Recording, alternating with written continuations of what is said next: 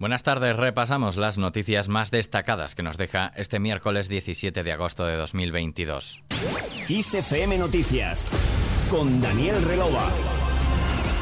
Barcelona recuerda a las víctimas del 17 de agosto. La ciudad ha conmemorado este miércoles el quinto aniversario del atentado en la Rambla y en Cambrils, donde, recordemos, murieron 16 personas y 130 resultaron heridas. En el acto han estado víctimas, familiares y representantes políticos como el presidente catalán Per Aragonés, la alcaldesa Ada Colau, el ministro de Cultura y Deporte Miquel Iceta y la ministra de Transportes Raquel Sánchez. Ha sido un homenaje de unos 15 minutos sin parlamentos que se ha visto alterado por decenas de independentistas.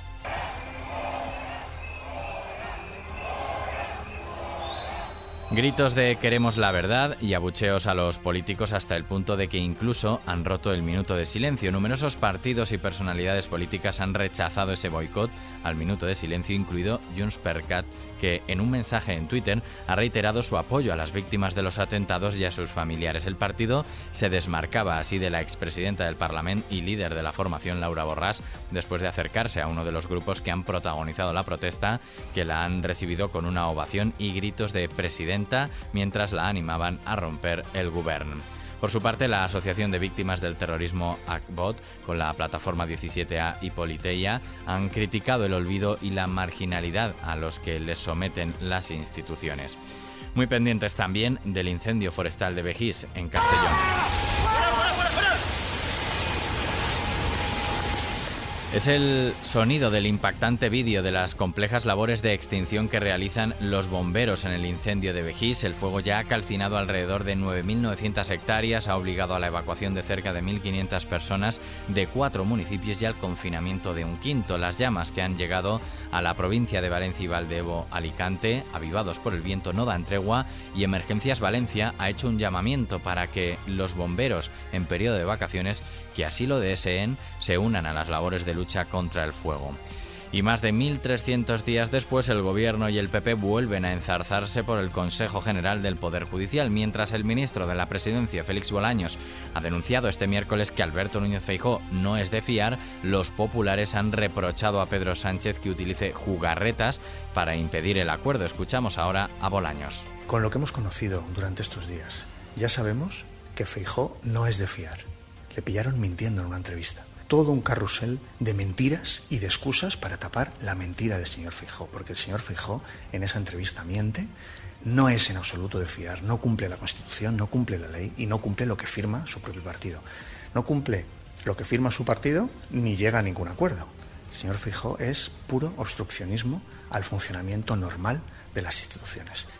Por su parte, los populares desmienten a Sánchez. El PP asegura que no había un pacto para renovar el Consejo General del Poder Judicial e insisten en que la actual dirección del partido empezó la negociación desde cero. Escuchamos al vicesecretario de Institucional del PP, Esteban González Pons. Mire, eh, Pedro Sánchez hace referencia a un pacto secreto, un pacto no dado a conocer a la opinión pública, que supuestamente tenía Bolaños con Teodoro García Egea.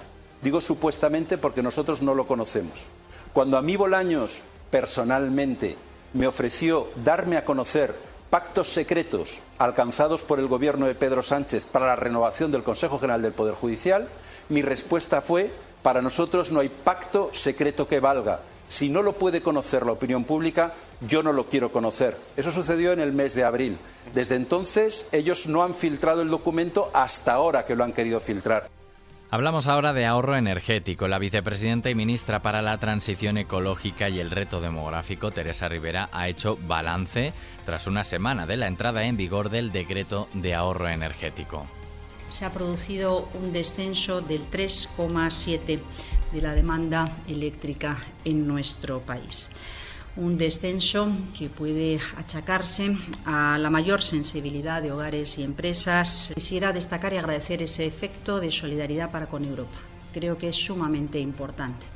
Además, Rivera estima que la excepción ibérica para topar el gas ha ahorrado ya cerca de 1.380 millones de euros a España. La vicepresidenta tercera del Gobierno ha indicado que esta cifra representa un ahorro de 22 millones de euros diarios para la sociedad española desde la entrada en vigor del mecanismo. En materia de empleo, la Seguridad Social prevé un descenso en el número de afiliados en agosto, en concreto unas 187.000 personas, según estadísticas del Ministerio de Inclusión, Seguridad Social y Migraciones. Con este dato, los ocho primeros meses del año habrán sumado 340.000 ocupados más y 700.000 desde agosto del año pasado. Y la natalidad en España cae a mínimos históricos. Un total de 159.705 niños han nacido en España en el primer semestre de 2022, según los datos que este miércoles ha hecho públicos el Instituto Nacional de Estadística. Es casi un millar menos de los que lo hicieron en el mismo periodo de 2021 y supone un descenso de la natalidad en el país hasta mínimos históricos. Y terminamos hablando de Foo Fighters.